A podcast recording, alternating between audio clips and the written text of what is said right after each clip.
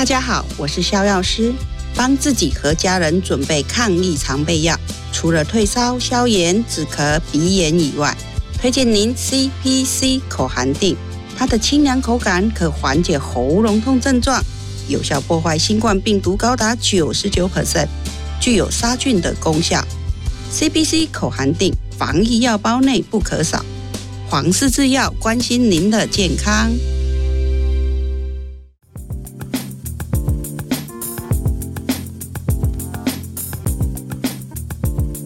再利用生物涂层啊，涂上一些减少血管再狭窄的药物，哦，抑制细胞增生的药物，那这个就是所谓的涂药。那所以我们全部加起来就叫涂药支架。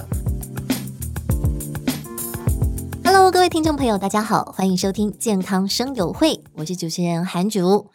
大家有没有觉得哇，进入了这个夏季啊，就开始变得湿湿冷冷的？本来呢，秋冬的衣物是早就已经收好了。但是呢，只要一开始下雨的时候，淋湿就会觉得哇，气温变化好大哦。那当气温变化大的时候，大家看新闻就会注意到，这个各大医院的急诊室里，心肌梗塞的患者就相对的增加了。而听到心肌梗塞呢，一般人的印象也是觉得哇，那他的治疗的选项就是装支架。其实呢，也不一定，或者是说要装支架，他的选择还有很多。那么到底该怎么选？哪些族群适合装涂装药的支架呢？今天健康生友会就邀请到专家来为我们解惑了。首先呢，让我们欢迎今天的专家来宾，就是振兴医院心脏医学中心心脏血管内科的张宏友主治医师。医师好。啊，主持人好，各位听众大家好，我是振兴医院心脏内科张宏友医师。好，今天很高兴来到这边跟大家好来做一个空中的相会。确实哦，张医师，我们一般人呢、啊，一听到心肌梗塞，我们就是会觉得哦，那要装支架。那确实，我身边也会有很多长辈啊，呃，发现这个急性心肌梗塞的问题，被送去医院急救的时候哦，医师就会装建议他要去装涂药支架，或者是装支架各种支架，然后呃，手术之后救回一命啦。但其实要告诉大家的是。并不是心肌梗塞就一定要装支架，对不对？哦，是的哦。其实我们民众不会知道自己真正心肌梗塞，他大概就是会胸痛、胸闷，呃，很难过、冒冷汗。那这时候他往往会需要呃到急诊室就医。在这个时候呢，我们通常会做一些初步的判断。那急诊室医师、心脏内科医师会做一些检查。那有时候还是需要做心脏的血管摄影。来看患者是不是真的是心肌梗塞，然后需要装支架。嗯、那也有患者他心肌梗塞哈是有别的原因，比如说我们讲的是像是血管抽筋、痉挛。那有些患者是因为自律神经失调，有的患者因为太难过了，我们叫伤心症候群哈。有他那个夫妻非常相爱，丧偶啊，突然就胸口很痛，就到急诊室一看，哦，以为是心肌梗塞。跑去心导管室，支架都准备好了，嗯，诶，不需要装，这也是好消息，对不对？嗯、我们就好好治疗它，它几天就可以康复了。嗯哼，所以其实它的治疗方式是很多元的啦。那什么样的情况之下才需要装到心脏支架呢？哦，那主持人问的很好哦。其实刚刚讲虽然比较夸张一点，不过真的啦，大概还是百分之九十的患者心肌梗塞是因为血管哦急性的阻塞。嗯，那血管阻塞哈，我们现在讲说支架支架，其实支架是一个历史性的一个进展。嗯、最早当我们血管阻塞狭窄的时候呢，我们当然说，哎、欸，我试图去把它打通。嗯，那这打通哈，最早使用的工具就是叫做气球，我叫做球囊。那这气球我们会在放到阻塞的地方，用呃大概几个大气压，四个大气压，八个大气压把它撑起来。撑起来之后呢，这球囊总是要把它拿掉，气球把它拿掉。拿掉之后呢，就好像一翻两瞪眼，因为原本阻塞的地方，如果我用气球把它撑开，哎，也就还好。那有的时候呢，它塞得太严重了，你一撑它又缩起来，你一撑它又缩起来，没有办法解决问题。所以以前呐、啊，心脏科医生很可怜，心肌梗塞的时候，一个晚上四个小时、五个小时，全部都在在反复的在做这个气球啊、扩张啊、治疗这个情况。直到哈近年来有这个血管呢，心脏血管支架的发明，血支架像是一个不锈钢的一个记忆金属，那它记忆金属呢，它是有记忆性的，所以你把它放到血管原本阻塞的地方，那一样是用气球把它打开，把它撑起来。但是当我撑完这气球，把气球收掉之后呢，那金属就有记忆了，它就变成是一个扩张的状态，让我们原本血管有可能会再塞回来的地方呢，就有一个支架去撑着它。那在这情况下，血流就很容易去建立。那这也是为什么我们现在主流哦，真的是大概八成九成患者心肌梗塞来都需要给他安装这个心脏支架。哦，但医师啊，像我自己啊，还没有心肌梗塞，也还不到会急性心肌梗塞的那个年龄啦。啦 就真的是老人家有时候呃一给起来的时候，真的会吓到。嗯、对，那而且呢，讲到心脏支架。不懂的人都会以为，哇，那是不是把心脏那边剖开，然后装一个好像是麦克风 stand 的支架给你装进去？它并不是这么恐怖的手术，对不对？对，它虽然是手术，我们现在讲到手术，其实前面都要加一个呃微创，然后就是说我们不会见血，哦、不会把这个拿手术刀去把病人的身上皮肤去做一个切开。嗯、事实上，我们心导管装置支架，大概就是要从这个手腕的部分或是鼠蹊部的部分。用针哈、哦、去找到那边的动脉，嗯、那再打到那个动脉，把这个支架哈、哦、顺着那个血管逆流而上到心脏那边去把支架安装起来，所以事实上不会有什么失血，也不会看到什么伤口。嗯哼，而且这个置放手术其实是基本上风险很低很低很低的。呃，通常我们都。不敢这样子说了哈，因为心肌梗塞这件事情，其实大家都会带来哈百分之五、百分之十的风险。嗯，那相比于这个五到十 percent 的风险，我们心脏血管支架放置大概是百分之一的风险。那这样相对来讲好像低很多。可是，一般来讲，百分之一哈，这个比中统一发票还重 还容易，所以这个风险还是存在的哈。所以当然还是要交给专业的医师、权威的来做评估，来帮你好好的做诊断。是是是。那刚刚我们已经讲到了这个传统的支架方式哦，嗯、今天我们要带大家来认识的是一个相对比较新的，就是所谓的涂药支架，它又是什么？那它的功能又是怎么样去作用的呢？哦，是的。那这个问题哦，一样还是一个历史的严格。刚刚我们历史讲一半，讲古讲一半哈。嗯、我们一开始是用气球，是用球囊把这个血管狭窄的地方我们撑完之后，如果没有支架，它可能马上就塞回来。对啊。那我们现在有一个金属记忆金属的支架，不锈钢的支架，我们把它放置进去，看起来好像解决了全部的问题，但是很不幸的哈，这个血管是活的，嗯，所以血管哈还会再长回去。嗯，那你装了一个。金属它是一个外来物，所以呢，血管就会意图要把这个把它包覆起来。在这个过程中呢，就可能长过头了，让你原本这个打通的血管，它又再塞回来。那这个叫做血管内再狭窄。一般来讲，装置金属支架，哈，再狭窄的机会每年大概是百分之十五到二十 percent。那有鉴于此，就开始历史又在进展，科技哈在发展。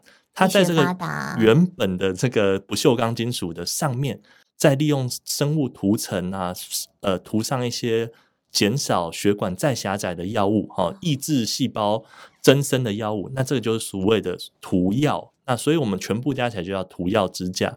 在这涂药支架发明之后，我们就发现，哎。血管再狭窄，从原本统计上百分之十五到二十，可以降到百分之五到百分之八，也就减少大概一半，或甚至到三分之二之多。那这样子就可以大幅减少病患反复的会需要回头来再做心导管再去通的这个风险。嗯所以这听起来好像是在原本的上面 combo，然后带来 turbo 的效果，是这样子的加成的效果。是的，就是一加一，然后越来越进步，科技就是这样子的。嗯，那我很好奇，像这个涂药支架可以降低一年之后血管再阻塞的几率，那它的优点最大的优点就是在这边，对不对？对。呃，血呃，刚刚提到涂药支架，它就是减少这个血管内的再狭窄或者再阻塞，支架内的再狭窄。那当然我们会说哪些患者哈特别需要这个涂药支架？一般当然你会很容易的去连接到，就是哪些患者他的血管再狭窄机会会特别高。嗯，哦，那这些患者当然就包括老人家，包括糖尿病的患者，包括洗肾的患者，或是他原本的血管就特别的小条的患者。这些患者呢，因为他的再狭窄机会，事实上可能都超过百分之二十。哦，那这样的患者，如果你去使用涂药支架，它带来的好处就更加的呃显著哈。所以在这样患者，我们特别会优先哦建议他装置涂药支架。而且其实涂药支架跟跟所谓一般金属支架，虽然听起来好像是两个东西，但它本体是一样的。刚刚跟跟跟您讲，跟各位观众解释的时候，它其实只是在原本的基础上面再涂上一层药物。对，所以我们不会因为我呃换了涂药支架就特别的困难操作这个手术，手术过程完全一模一样。Uh huh. 所以也不会因为这样增加手术的时间。但是它当然也不是做一次永久用到用到老，不是这样子的嘛，对不对？呃，原本这个支架它不锈钢嘛，嗯、那所以它在体内是不会被分解的对哦。那所以当然装进去之后，我们就是要好好的保养。那如果有任何的状况，都需要再跟医生去做一个讨论，然后去做一个复查的情况。嗯，但是如果在这个原本的金属上面再做一个涂药，它有需要再。就是呃，将当这个涂药呃，随着您说血管这样子进入人体之内，那它也不用再增加新的涂料或什么吗？哦，那这个问题就是，事实上涂药支架也有它本身的一点点缺点。你可以说我们使用了药物，让它的这个血管不太会再增生。嗯，那但是这时候呢，你可能就是需要使用呃比较多的抗血小板的药物，让我们血管不要。产生血栓，哦，那这个一般来讲，药物的释放时间大概是半年左右。那我们目前使用这个药物的部分，大概也会建议大概是在半年到一年之间，哈，去使用这双重血小板的药物，来减少这个涂药支架产生后续的一些像是支架内血栓的一些并发症这样子。哎，可是吃这个所谓的两种抗血小板的药物啊，它会带来一些副作用，身体不适还是会怎么样吗？是的，所以这个我们要怎么样用药以及它的时间，目前我们在全世界或者是台湾的准则都是一个比较个人化的一个情况。我们会依据本身病人的体质，他装置支架的适应症，他是因为心肌梗塞来装，还是因为其他原因来装？那他装的支架的数目，他装的支架有。多么的复杂，来决定说我们要吃多久的一个药物，权衡轻重，来让呃患者能够得到最好的保护。嗯，但是就像刚刚医师您所提到的，它是一个一加一加成的效果，它对于这个治疗的效果啦，一定还是让大家非常非常满意的嘛。那所以可能有这个需要的患者就会觉得，诶，我很想要去做哦。可是那他这个在健保方面是有给付的吗？哦，目前的话，哈，健保没有办法全额给付涂药支架，所以得要付所谓的差额。哦、那目前这个民众也是不用太担心啦，哈，因为呃，在需要的时候，总是希望对自己的身体最好，嗯、所以用好的东西还是很值得去使用的。那在健保的部分，目前我们专家学者还在跟健保做一个呃申请，看将来。有没有机会我们能够全面的给付涂药支架？确实哦，因为当然自己的身体，特别是心脏这么重要的一个脏器哦，出了状况，你一定是最需要好好顾的它。不然的话，哇，心肌梗塞起来，我们的生命也许就在那么一秒钟就这样子流逝了。嗯，所以对自己的身体好，对自己的这个心脏好的最好的方式呢，其实我们也可以让自己有一个新的选项，就是所谓的涂药支架。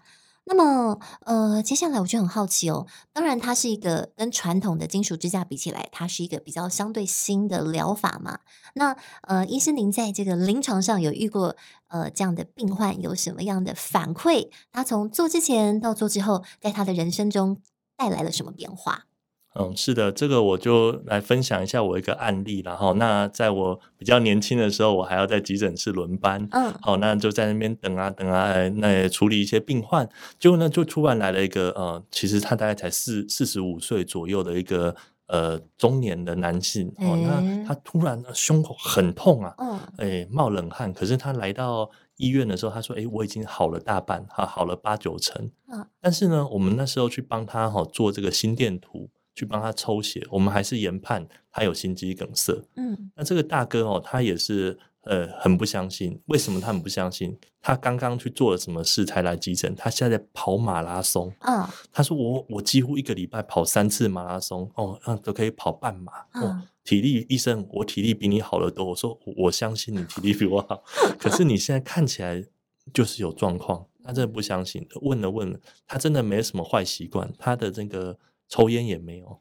血压也没有，但他唯一就是他有糖尿病。哦，他他糖尿病是他妈妈传给他的，而，是遗传的。他也很努力在控制，可是糖尿病这件事其实就是心血管阻塞的一个风险。哦，那好说歹说说，哎，哎，跟他就差点都没有说我这个把头放在桌上，我跟你跟你跟你保证保证保证你一定有问题啊，因为我不敢保证，嗯、因为我们刚才讲心肌梗塞，再怎么看还是有大概一成的患者真的不用装支架，可是嗯，这个是最后是我们检查完才知道，检查前没有人像诸葛亮一样，这个可以马上知道的，嗯，所以我们还是让他哦进了导管室，我们去做检查，真的三条血管有一条。塞了九十九 percent，几乎全就是不通的意思了，几乎对对，血都快流不过去了，哦，血流很慢很慢。那当然那时候糖尿病，我刚刚提过，糖尿病四十多岁，我们需要是一个一辈子终身的保护哦，我们不要说呃很草率的去治疗，然后让他呃虽然当下可以过关，但之后产生长期的问题。跟他讨论之后呢，大概 OK，他也说。有一点相信我，为啥有点相信我？因为我头都要放在桌上了。说 真的进去有塞，好，那就我们就帮他装了一根呃涂药的一个支架。哎，装完之后，哈，到现在他真的，我年轻的时候，我现在也也中年，换我中年了，也过了十几年，哎，都很好。那他血糖，我们现在也开始哎，好好跟他控制。他自己跟我说了，其实他原本跑马拉松真的跑得很好，他体力很好，装完之后跑得更好。他原本是借由他的年龄。他的体能状况去克服他血管的狭窄，所以他血管虽然堵得很厉害哦，他好像还比我们更强壮，因为他很有训练。可装完之后才发现，哇，原来他平常觉得没事，不是真的没事。装完之后，他的整个体能状况、运动啊，现在可以跑全马，从半马可以跑到全马，嗯，所以是相当印象深刻的案子。哎，所以搞不好有一些很想自我突破的马拉松选手，你搞不好你其实心肌是梗塞，需要通一通的哦。他可能血管有可能有狭窄，有可能有其他，嗯、尤其是合并有慢性病的患者，嗯、高血压、高血脂或是糖尿病等等的患者，就是会伤对，对心脏就是很伤啦。是的，是的，嗯，所以分享这个案例。哎，那我很好奇哦，就是我们有时候会觉得啊，我肚子痛，但是肚子哪里痛讲不出来。有时候觉得，哎，我心脏痛，我就是觉得胸口闷闷的，心脏好像扑通扑通跳得很急，然后呼吸不过来什么的。那一般的民众要怎么自我诊断说，哎，我是不是心肌梗塞？哦，心肌梗塞其实最最原最原始的这个它的状况哈，还是来自于血管的狭窄。可是血管狭窄哈，在一开始症状并不明显，尤其在休息的时候，哦，在坐着的时候，在躺着的时候。但如果您的症状，民众的症状是跟运动相关哦，哦，跟情绪、跟压力、跟运动有相关的哈，在出力的时候、搬东西的时候、生气的时候、天气冷的时候，这时候我们身体的需求会上升。那在这种需求上升情况下，如果它症状就出现。然后你把这个，比如说情绪稳定下来啊，哦，休息了，去比较温暖的地方，你的症状就缓解了。这就是非常典型的，这叫做冠状动脉心脏病哦，或叫心绞痛的一个情况。如果民众有这种跟运动相关的症状，大概心脏或是肺脏的机会就比较多了。嗯，嗯嗯，就是如果你把这些客观条件改掉，就是说，呃，去了一些比较温暖的地方，或者是哎，你的情绪 calm down 下来，你的心脏就好多了。症状没有好转的话呢，那就是可能哇严重喽。哎，如果是这样，当然是严重。那如果是民众要先做一个判别，因为这个严重度是嗯进展型的，他一定是先从比较轻度、中度的症状到非常严重的症状，就是他可能。跑步运动的时候突然闷起来，但是他连休息的时候都没有缓解，那这个就很严重了。那比较轻的情况就是我运动的时候才有症状，我休息的时候症状就好多了，那这个就是比较轻微的情况。了解，呃，像现在民众啊，对于这个每年或是每几年定期做健检的意识已经抬高了啦。嗯、那呃，比方说大家在定期做健检的时候，会有呃可以检查出这样的项目吗？哦，是的，如果是。呃，定期健康检查，哈，最基本一定会测的就是我们的心电图。那我们的一些三高，量测血压、抽血，那就先看这些民众本身有没有一些背后的一些心血管疾病的危险因子。那比较高阶的健康检查，往往就会涵盖有像是心脏超音波、呃，运动心电图，或者甚至电脑断层等等的扫描。那这些都有某种程度的去。诊断病患有没有呃，民众有没有冠状动脉心脏病？嗯，好。那么今天听完我们张医师这么专业精辟的分析哦，那像您在这方面呃已经看了那么多的临床 case 这么久了，有没有一个很重要的小叮咛要提醒我们的观众朋友们？哦，是的，那还是跟大家讲哈，如果您很担心自己会不会心肌梗塞，事实上心肌梗塞不会突然而来，它蛮多还是来自于过去的慢性病。所以呢，血压要控制，血糖要注意，胆固醇定期要抽。如果有高的话，大家都要控制。不良习惯包括抽烟，哦，包括缺乏运动，这些都要做一些改变，因为这些是血管堵塞的源头。与其担心心肌梗塞，不如从现在开始就是改变你自己的，哦，有一个很好良好的一个生活习惯，那这才是我们需要做的一件事情。确实啦，这个真的是老生常谈哦。就是三高，这些三高就一定是对你的心脏会有很大的伤害啦。那不运动呢，对人体的这个健康也肯定不是什么好事。是良好的生活习惯，就是让你远离所有五脏六腑的疾病的最好的方式了。非常感谢振兴医院心脏医学中心心脏血管内科的张红游医师，今天呢帮我们上了这么宝贵的一课哦。相信大家呢对于涂药支架也有更进一步的了解了。感谢医师。我是刘涵竹，健康生友会，我们下次见喽，拜拜，拜拜。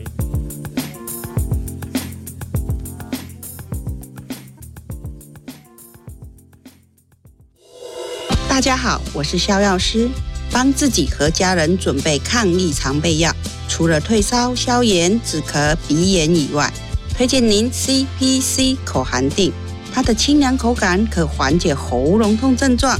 有效破坏新冠病毒高达九十九 percent，具有杀菌的功效。CBC 口含定，防疫药包内不可少。黄氏制药关心您的健康。